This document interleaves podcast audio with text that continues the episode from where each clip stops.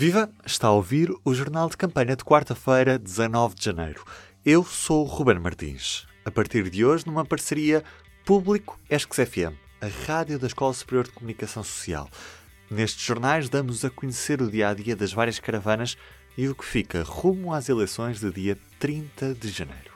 Vamos a isso. Isto deve dizer mais uma coisa nestes 10 segundos que faltam é. Não vale a pena fazer teatro. Olha, estou Rio, por amor de Deus. Deus, pátria, família e trabalho. Para a organização do trabalho e dos trabalhadores. Agora é que vai ser. É agora a hora de salvarmos o Serviço Nacional de Então Saúde. vamos começar por colocar duas boas doses de conservadorismo. discursos populistas e incendiários, nós não damos para esse peditório. Portugal chegue atrasado aos grandes debates que é feito o nosso tempo.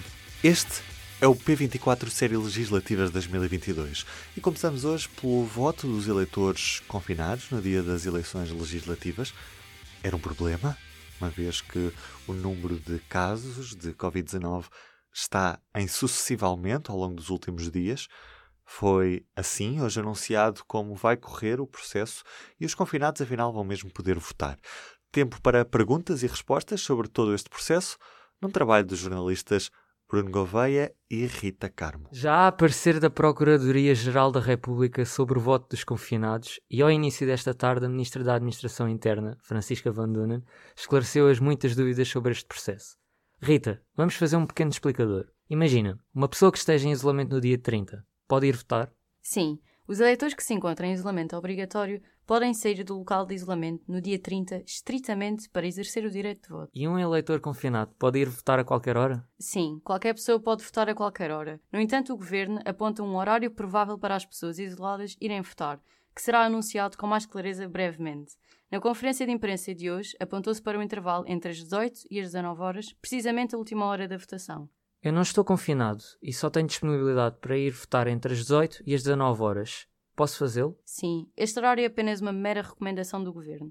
No entanto, apela-se ao bom senso e para que se cumpram as medidas e os horários estabelecidos. Se as pessoas em confinamento podem ir votar, como sei que não vou ficar infectado ao exercer o meu direito ao voto? Francisca Van Dunen fala num pacto social que permite a todos votar de forma segura. Eu acho que é importante que haja aqui alguma pedagogia no sentido de estas pessoas que estão em confinamento, por essa razão, terão de se limitar a sair exclusivamente para ir votar. Portanto, terão aqui uma exceção, uma janela, digamos, temporal para irem votar, que o façam no período que vier a ser, o período que vier a ser indicado, em conjunto pela administração eleitoral e pelas autoridades de saúde. As pessoas que estão em confinamento terão uma exceção para sair de casa para ir votar no período que será indicado. Além disso, os membros das mesas de voto, nesse horário estabelecido, terão equipamentos de proteção individual, como bata, máscara, etc. Será também reforçada a desinfecção de superfícies. Se estiver em isolamento, como devo deslocar-me até à minha mesa de voto? Graça Freitas reforça a recomendação de não utilizar transportes públicos. Desta forma, as pessoas isoladas no dia do voto devem deslocar-se a pé ou utilizar viatura própria. É ainda feito um apelo ao senso comum a todos os cidadãos, de forma a cumprir todas as regras. É isso, cumprir as regras e votar. Obrigado, Rita e Bruno. Já a campanha continua na estrada. Vamos a uma volta rápida pelo país. Rui Rio e André Ventura marcaram hoje agendas para o Cavaquistão, a cidade de Viseu, histórica pelas vitórias eleitorais que deu a Aníbal Cavaco Silva outros tempos. Rio deixou passar Ventura, atrasando a agenda em 3 quartos de hora e continua a apostar numa campanha porta a porta, ou melhor, loja a loja. O LIVRE quer a ecologia e a economia de mãos dadas e o PS canta quando aparecem perguntas menos cómodas na rua. Num áudio que vamos ouvir, recolhido em Beja nesta tarde pela jornalista Liliana Borges. Meu Primeiro-Ministro, porquê é que você não faz aqui um hospital em Beja? É? Porquê que você um não faz aqui novo. um Beja grande Não novo? é. Mandou a Prévra porquê? Que é o Hospital Central para todo o Mas Alentejo. não, mas não, aqui em Beja é que tinha falta e um aeroporto. Se fosse em Évora, você já o tinha feito. Então, mas é um hospital de aeroporto a precisar. Das condições em Beja que nós temos.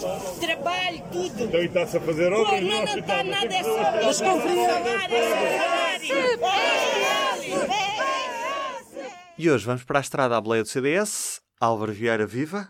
Onde é que anda o CDS? O CDS está esta tarde em Lisboa, eh, na sede do partido, eh, vai fazer a apresentação do seu projeto de reforma do sistema eleitoral. É uma, uma bandeira, uma causa do, do, do ex-presidente do partido e fundador, atual número 2 da, da, lista em Lisboa, José Ribeiro e Castro, e por isso é também hoje uma, uma bandeira do, do, do CDS. Uma forma de reaproximar uh, os eleitores dos eleitos, numa espécie de círculos eleitorais mitigados, com um segundo círculo nacional, para manter uh, a proporcionalidade.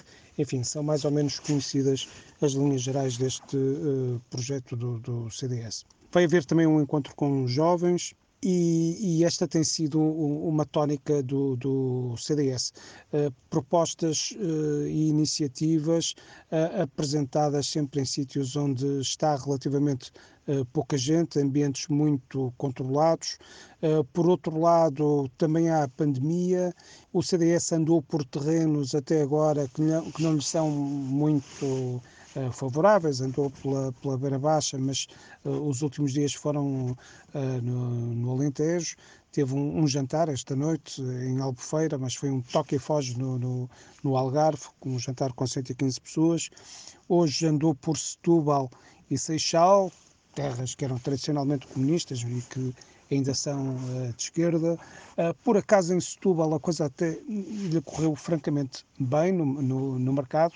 Uh, Rodrigues dos Santos é muito extrovertido, uh, interage facilmente com, com toda a gente, uh, pergunta o nome às pessoas com quem se cruza, uh, passado um bocado está a pôr a mão na cara das pessoas, no, no ombro, abraça-se e, aquilo resulta, as pessoas gostam da, da, daquela espontaneidade, porque dá para perceber que ele não, não faz grande sacrifício para, para ser assim e, e tem tido uh, boa aceitação, mas nunca uh, multidões. Ou seja, esta parte da, da, campanha até agora não dá para perceber uh, como é que está a aceitação do, do, do CDS. Não, não, não há assim iniciativas que possam ser consideradas como termómetro. admito que a partir de hoje a campanha do CDS passa para a metade a norte de Lisboa do país, há de passar pelos distritos de Aveiro, há de passar pelo distrito de Viana do Castelo, Ponte Lima, enfim, terras onde o, CDS sempre se sentiu uh, mais em casa, onde tem uh, muito mais apoios e, e provavelmente aí começará uma campanha diferente. E no dia em que a Iniciativa Liberal defendeu uma auditoria do Tribunal de Contas à nacionalização da TAP, vamos ficar a saber o que pensam os portugueses sobre o auxílio público à companhia. Esta tem mesmo sido uma das principais bandeiras da IEL, que se mostra contra os 3.200 milhões de euros injetados na companhia aérea. As jornalistas Inês Malhado e Joana Margarida Fialho estiveram hoje por Lisboa a recolher opiniões. O trabalho tem edição de Laura Costa. Viva! Hoje estamos em frente ao Jardim do Arco do Cego, no Saldanha. Vamos tentar perceber qual é a opinião dos portugueses sobre a reestruturação da TAP. Tenho aqui sentimentos opostos. Por um lado, acho que sim, os contribuintes não têm que continuar a pagar uma coisa que está ao caos, mas por outro lado, também acho que devia ser a TAP, não é? A nossa companhia devia ser do Estado. Acho que é algo que também nos posiciona, não é? Posiciona-nos no mundo como um player como uma, uma, um país que tem, que tem de facto, que é, que é um país de, de futuro. Concordo com a privatização o mais urgente possível. Ela já esteve privatizada, é pena não tenha continuado. Não sou a favor de nenhuma companhia de bandeira e muito menos que custa dinheiro. Eu concordo com a privatização e acho que a despesa que está a dar ao Estado é absolutamente ridícula. Por isso não, não há sentido em continuarmos a pagar por uma coisa que só causa prejuízo. Então não concorda, no fundo, que parte do Orçamento de Estado claro seja não. Em, claro que não, isso é para pagar os administradores da TAP, deve ter para uma dúzia deles. Não, é, não concordo nem discordo, quer dizer, tendo um plano sido aprovado e sendo legal, tem que ser cumprido. Mas na sua opinião... Na minha opinião não devia ter sido sequer aprovado esse plano, mas sendo tendo sido, tem que ser cumprido. Acha, acha importante na mesma que exista uma companhia aérea portuguesa que faça estes voos internacionais? Também as ligações internacionais Na teoria acho, acho que sim. Agora, o que é que isso depois implica na prática, tem que se fazer aqui esta, esta mediação, não é? Entre o deve e o haver.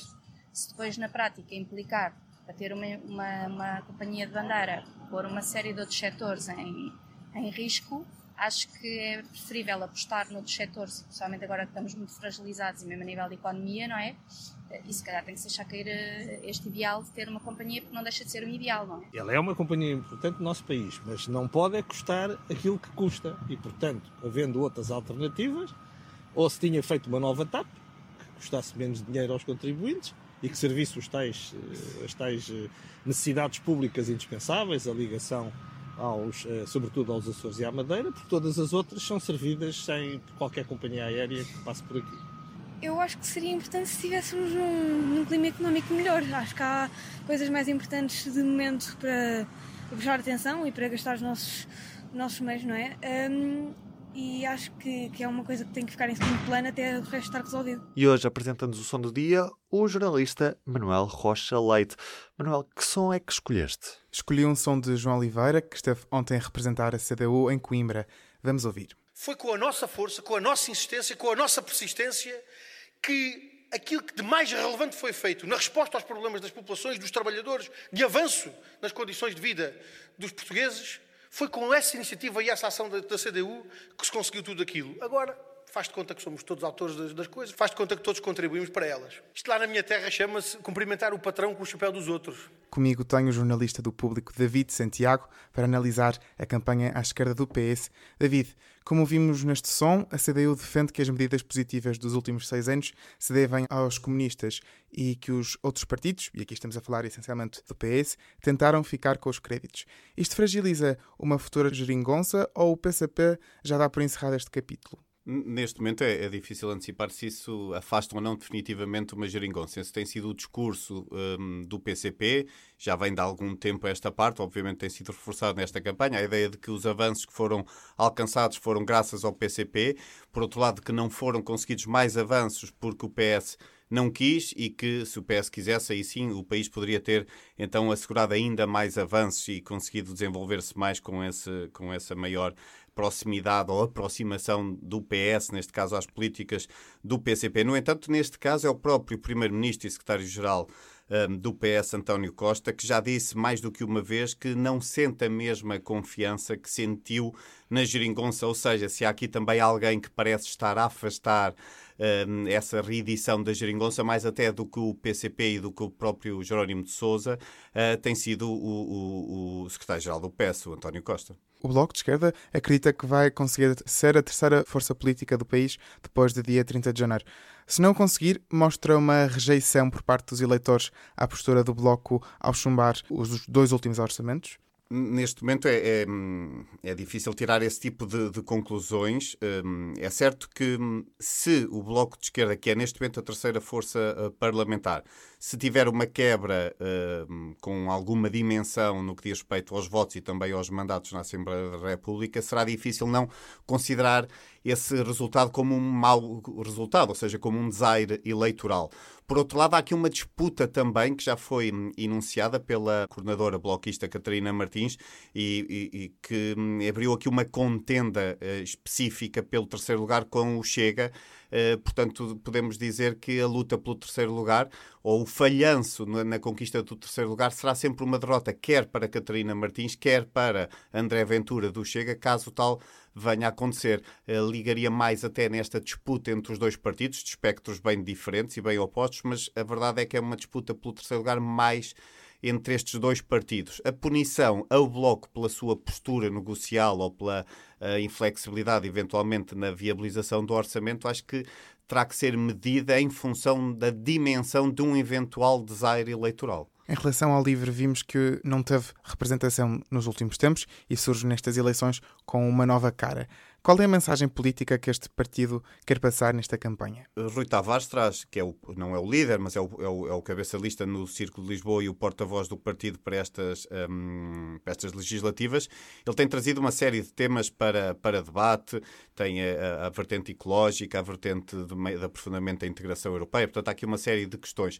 Mas eu diria que talvez a questão mais relevante que, que Rui Tavares traz para esta campanha e que vem muito também depois a reboque das sondagens que, entretanto, garantem a eleição de pelo menos um, dois deputados em Lisboa, por exemplo, é de que o LIVRE contribuirá e trabalhará para um, um, uma, uma maioria de esquerda alargada num âmbito também de sempre de negociação e disponibilidade para negociar.